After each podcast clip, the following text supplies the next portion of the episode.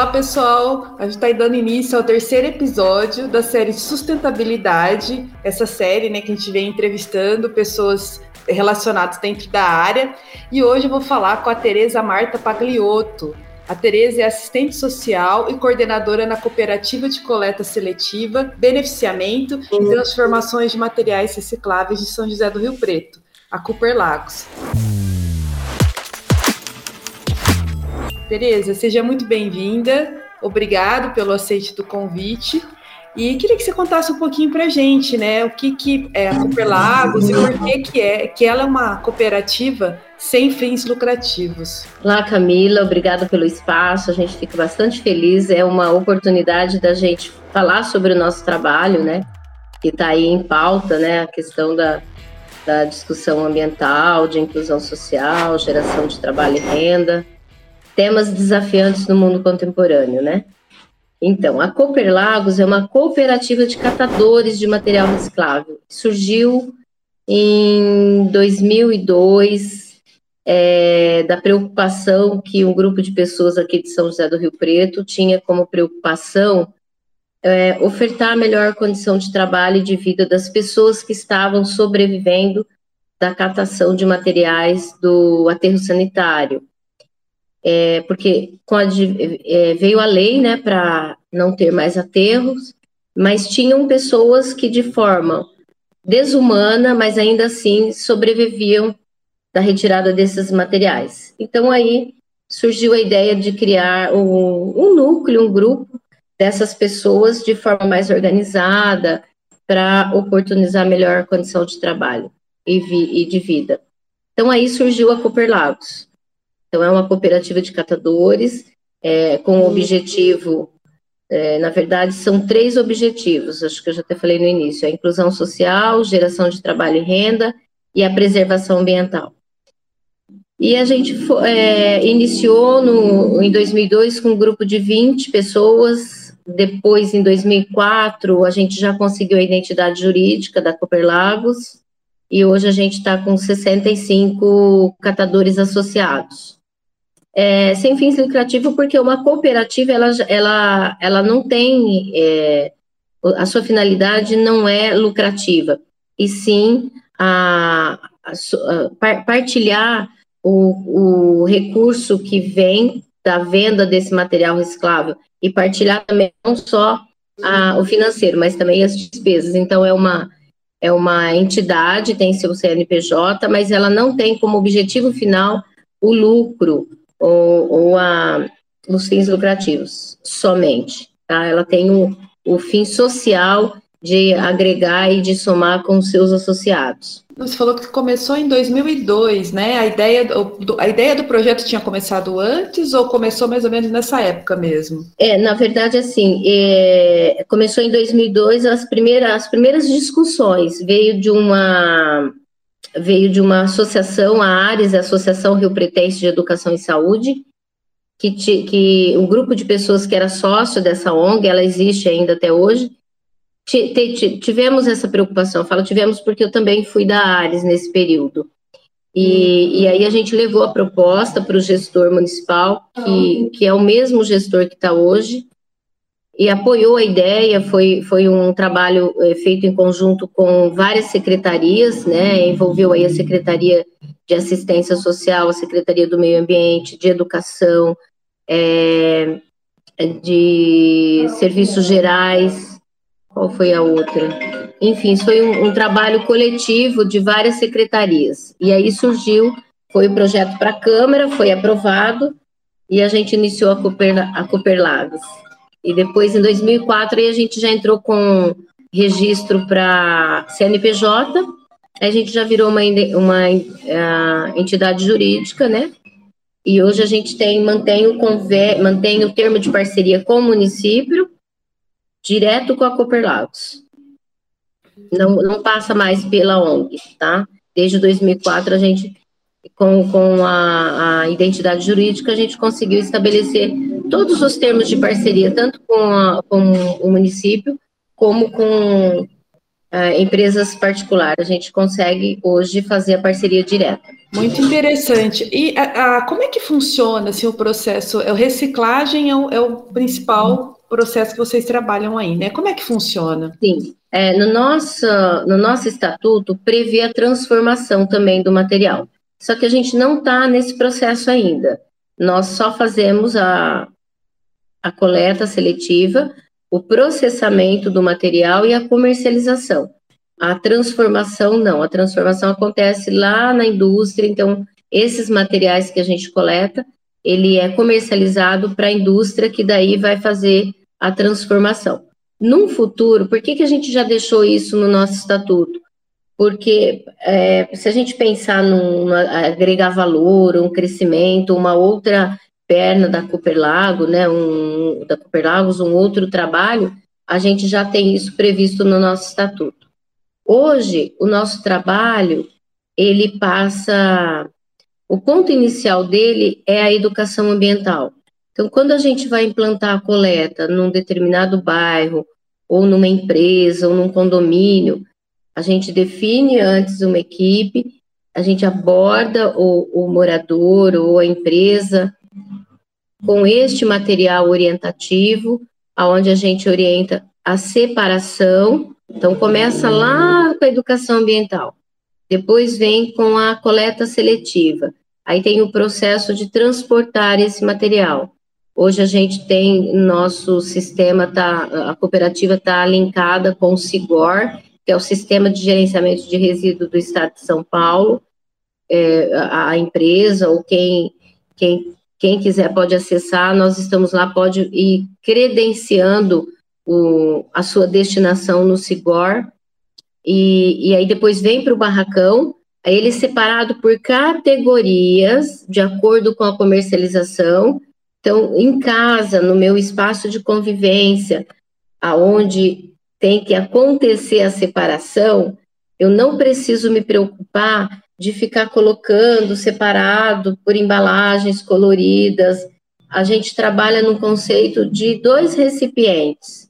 Um que você define um pouco mais escuro, e vai de acordo com o que você deseja, ah, que seriam os resíduos molhados, que não vêm para coleta seletiva.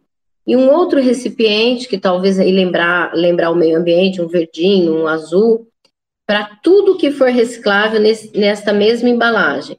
Porque a separação por categoria, por tipo, acontece no barracão de triagem a partir da, do como a gente vai comercializar esse material. Por exemplo, o plástico ele tem várias categorias. Então, lá na minha residência eu não preciso ficar separando, porque a separação acontece aqui. Isso facilita o processo de implantação da coleta seletiva e a gente consegue agregar mais valor quando esse material chega no barracão para separação e depois comercialização e fazer a renda hoje dos 64 catadores associados. É, e esse, é, qualquer lugar, qualquer local de Rio Preto tem essa coleta seletiva, sim, pela separação, ou se eu colocar tudo, se eu não tivesse a separação, é, o caminhão de lixo, como a gente vai passar, e vai colocar tudo no, no mesmo uhum. lugar, eles não separam, né? Não, então, a, aqui em Rio Preto, a gente ainda não tem é, a coleta seletiva no município todo. Nós, nós fazemos uma pequena parcela da, da cidade, dá em torno de 8, hoje 8% com a ampliação que houve, da, do porta a porta, dá em torno de 8% do município.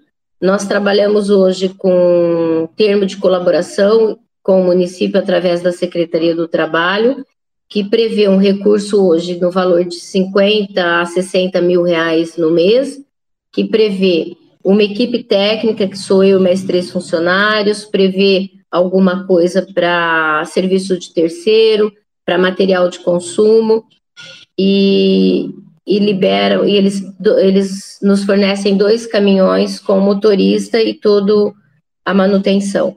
Então, a gente não, infelizmente, não atende o município todo, mas a gente está num momento, assim, bastante importante da cooperativa, é, o município tem é, feito parceria com a gente para ampliação. Então, ano passado a gente ampliou é, 12 bairros aqui na região norte e, de, e esse ano está previsto para acontecer, já está no forno, está para sair uma ampliação lá na região sul, que são no, nos bairros Jardim Seixas e Jardim Primavera.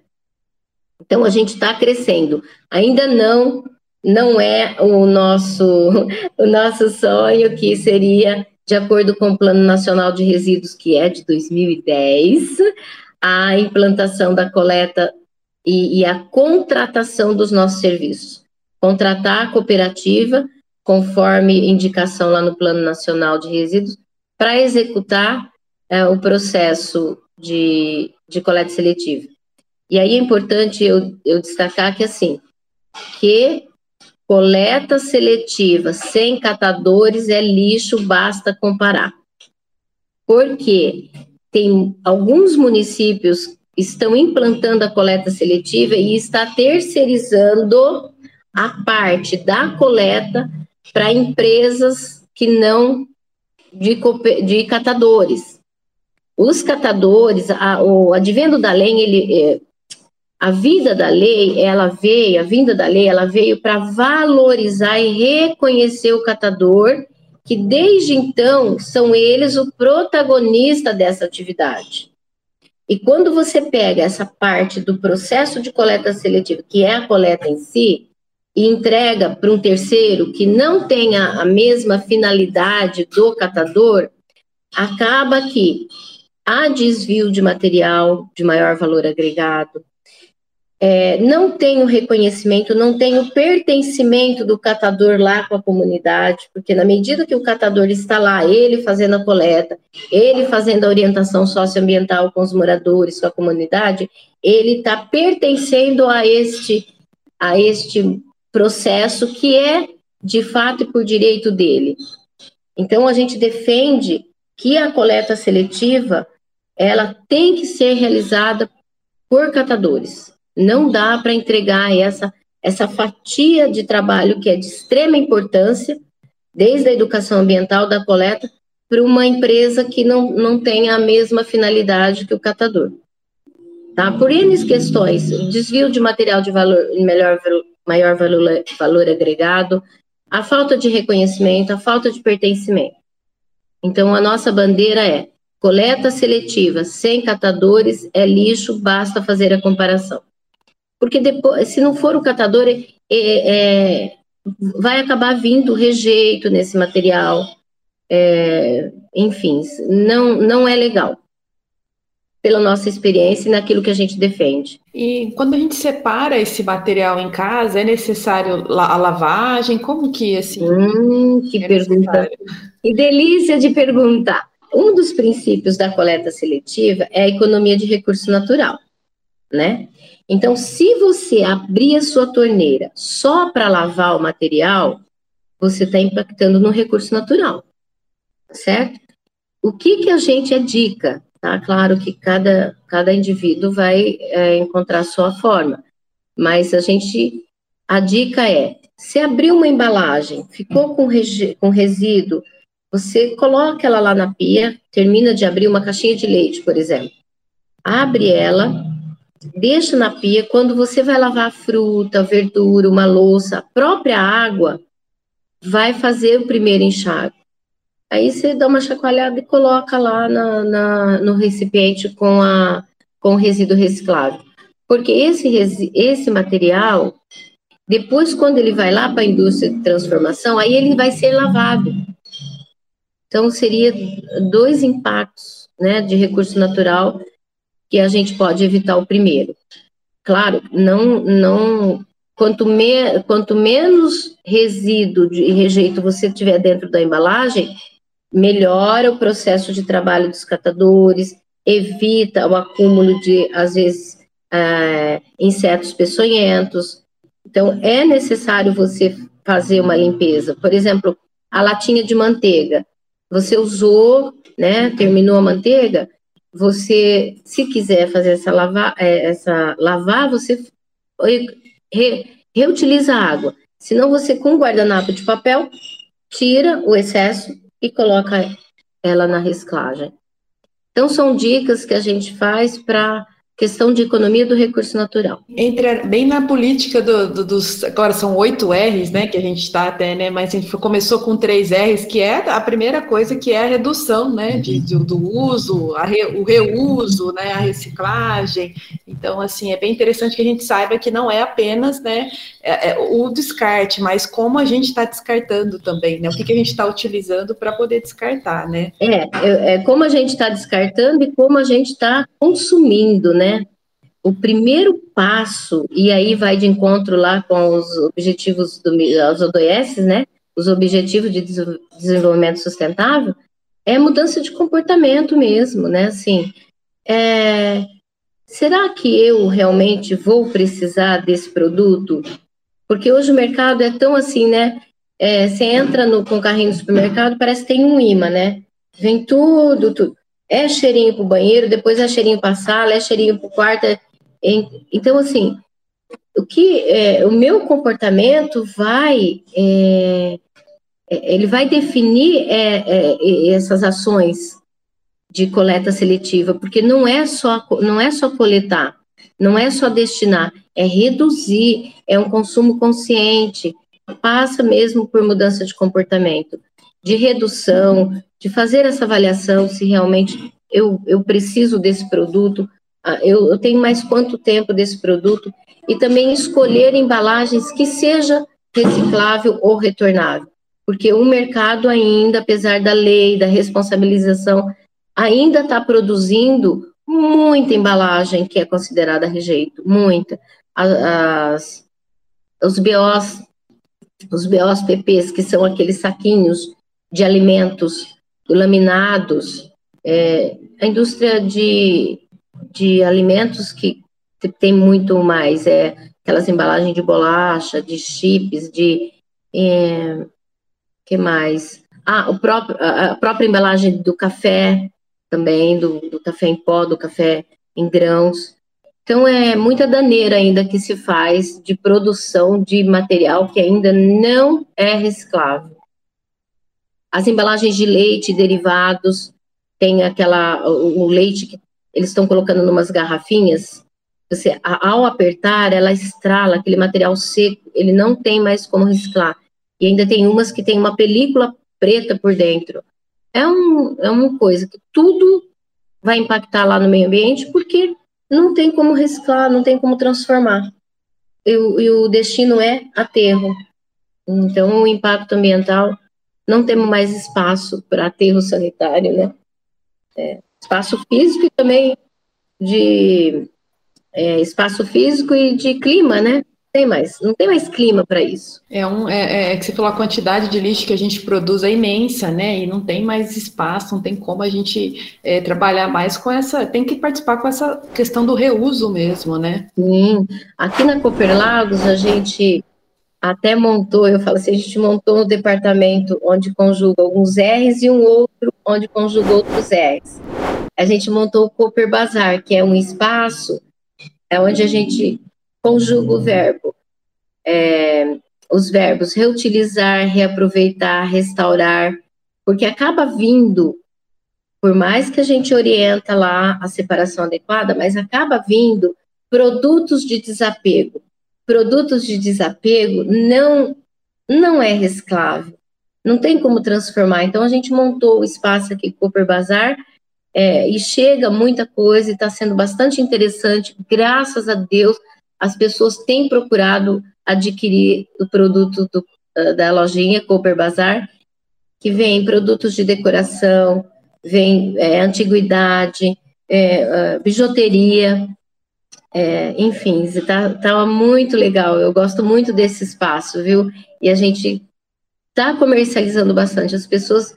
A gente percebe o movimento também. Claro que tem que melhorar muito, mas a gente percebe sim já esse movimento dessa pegada da, da pessoa mais consciente, da pessoa é, mais preocupada com seu coletivo, né? Então, tá, nós, vamos, nós vamos chegar lá. É, Tereza, eu vi que é, a Cooper Lagos ela participa do projeto TI Verde, né? E gostaria de saber como que é, funciona também o descarte hum. correto de resíduos eletroeletrônicos. Ai, que fantástica pergunta.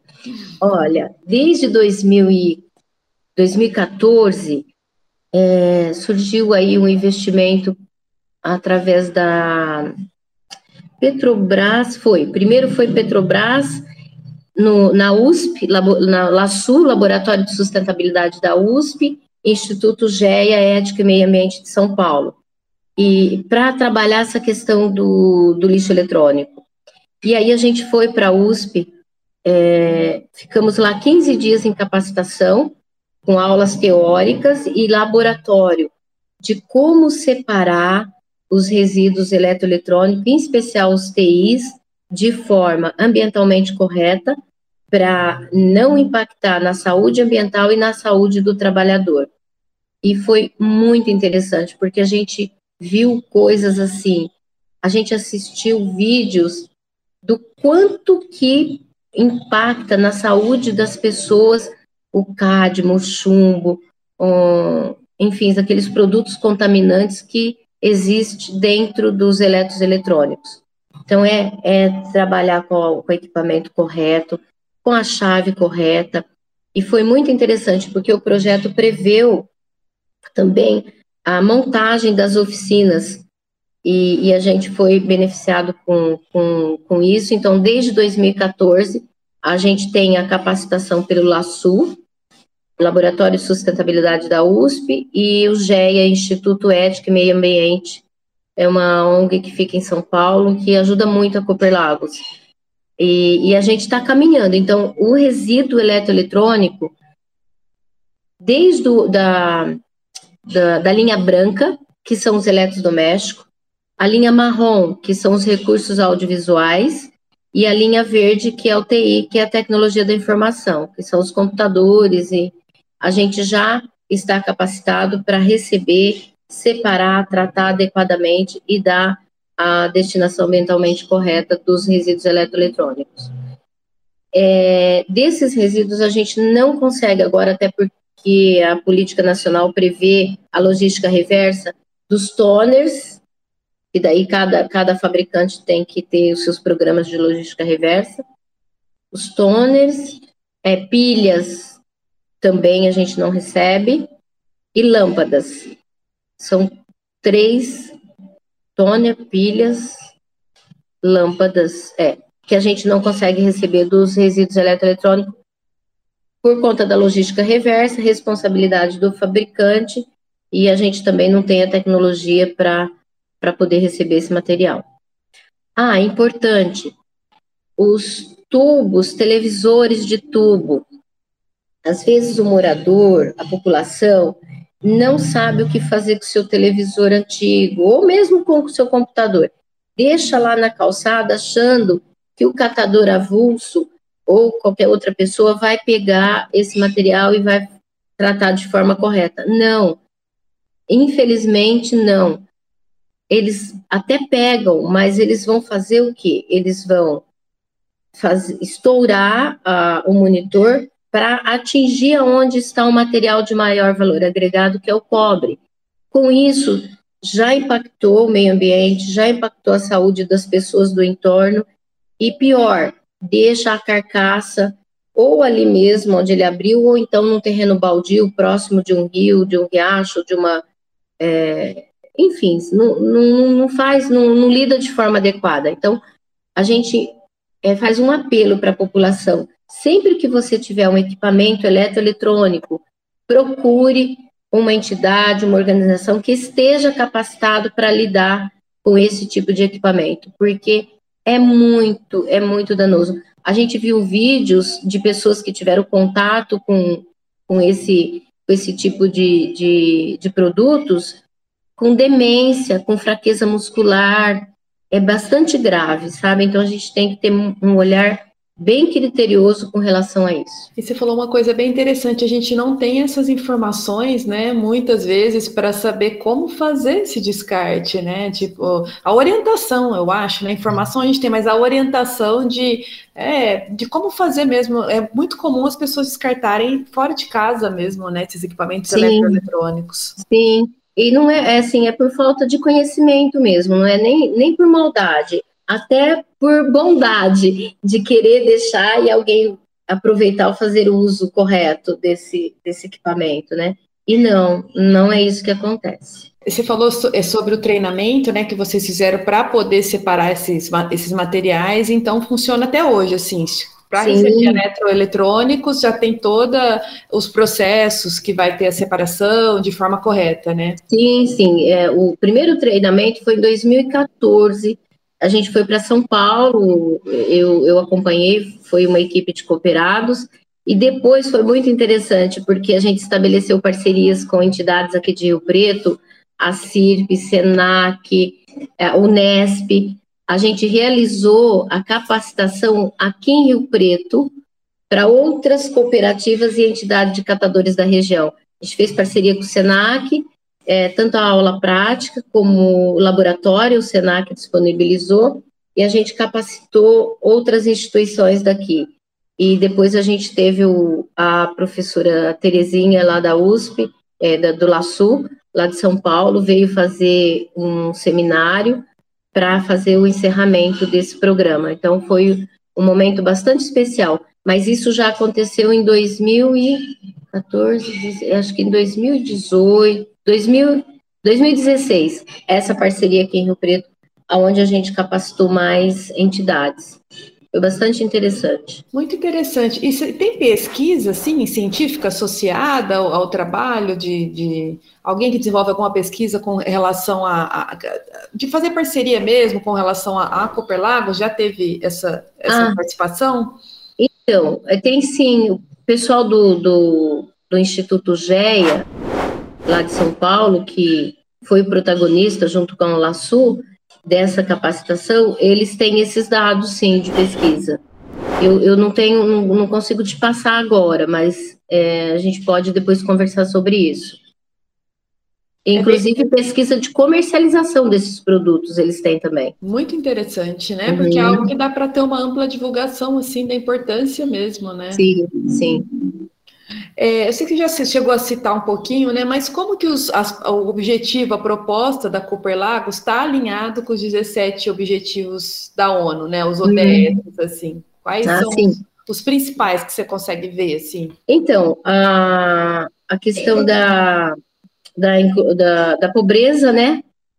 Eliminação da pobreza, porque a gente, a gente tem, tem a inclusão e, e isso isso gera a renda, gera autonomia. A própria questão ambiental, não, que está aí, acho que passa pelo, pelos 17, né? A questão da, passa pelos 17 objetivos. E, objetivos. Inclusive, a gente, a gente participa aqui em Rio Preto da, das comissões e do grupo que está que tá discutindo as ODS. A Rio Preto foi, acho que, signatária logo no início do, desse programa, e nós estamos lá, enquanto cooperativa, também participando dessas discussões. Eu, eu vejo que a Cooper Lagos, ela, ela está enquadrada nos 17 objetivos, porque você tem os três pilares que inclusão social, geração de trabalho e renda e a preservação ambiental, acaba passando por, por todos, porque se você tem a preservação ambiental, você tem lá a questão da água, que está lá no, no, no, objetivo, né, nos objetivos. É, eu acho que o trabalho, é, não só da cooperativa, mas de toda a entidade que estiver trabalhando nessa pegada, ela com certeza está contribuindo para os 17 objetivos, com certeza. E depois a gente tem também os objetivos a, do. A gente pratica aqui da Cooper Lagos, né? A, a gente montou a lojinha, a gente tem o, o espaço de lá de casa, que é o cooperado que traz o material reciclável para a cooperativa. Então, a gente tem algumas iniciativas que está bem de, de acordo e de encontro com os 17 Objetivos do Desenvolvimento Sustentável. São, é, são objetivos que estão integrados, né? Inte Perfeito. Perfeito, Camila. É, tem essa integração. Acho que um puxa o outro. É, a, a, fomenta o outro. Então, essa integração é fundamental. Eu acho que a gente está bem, bem antenado com isso. Tereza, e como, é, como uma pessoa, um cidadão, né, que mesmo que a pessoa não tenha tanto orientação com relação a todos uhum. esses processos, nem orientação com relação à sustentabilidade, como que um cidadão ele pode contribuir para uma sociedade mais sustentável? É assim, é você repensar, né, repensar o seu modo de vida, repensar o seu papel enquanto ser humano, enquanto pessoa nesse universo, é, para que estou aqui, qual é a minha responsabilidade. Então, acho que tem que fazer esse, esse exercício é, de despertar para uma nova consciência. Despertar para uma nova consciência. Ou a gente, ou, ou a gente faz isso e, e ajuda as pessoas nesse processo, ou então a gente vai ser uma, uma espécie em extinção, né? Haja vista aí que o que a gente está passando, questão de pandemia, é, de é, acidentes ambientais, enchentes, hora enchente, hora é o fogo, né? Então, é um, é um despertar, e, e, acho que nós temos esse papel de ajudar a população. De que forma? No nosso cotidiano mesmo, sabe? Quando é planta uma sementinha aqui, planta outra ali, e a gente vai fazendo isso no coletivo é, é, nossa, é nossa obrigação enquanto ser humano. Chama, fazer esse chamamento e a oportunidade que a gente está tendo aqui de, desse, desse vídeo gravado, quando a mídia também procura a gente.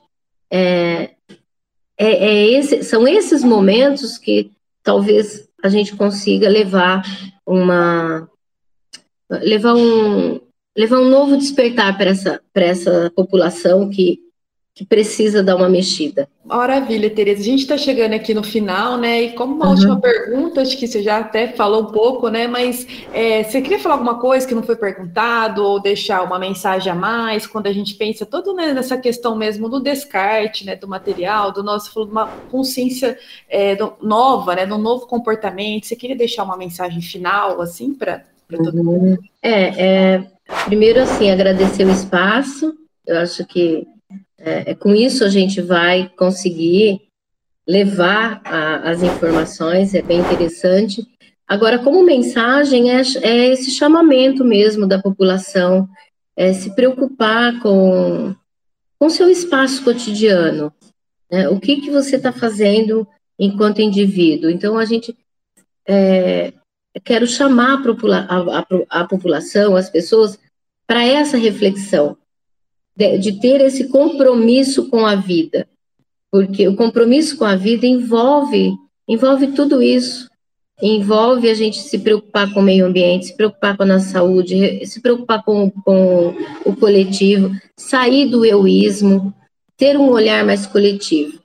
Então, é essa mensagem que eu gostaria de deixar e agradecer pela oportunidade, Camila, e que você tenha muita luz aí no, nos seus trabalhos e que você possa é, também contribuir para esse chamamento da população. Tereza, muito obrigado mesmo por toda essa contribuição, né? Toda essa informação, né, que a gente tem. Muitas vezes você falou é muito difícil, às vezes a gente ter pequenas orientações já, já parece que não é disponível, né? Assim de forma muito clara, né? Então queria agradecer Sim. demais tua participação, tua contribuição, agradecer a Cooper Lagos, é, pessoal. Aqui a gente está, né? Falando do terceiro episódio da série de sustentabilidade e reciclagem. Acompanhe no portal do UpQuesta, no podcast. E aqui a gente agradece a participação da Tereza.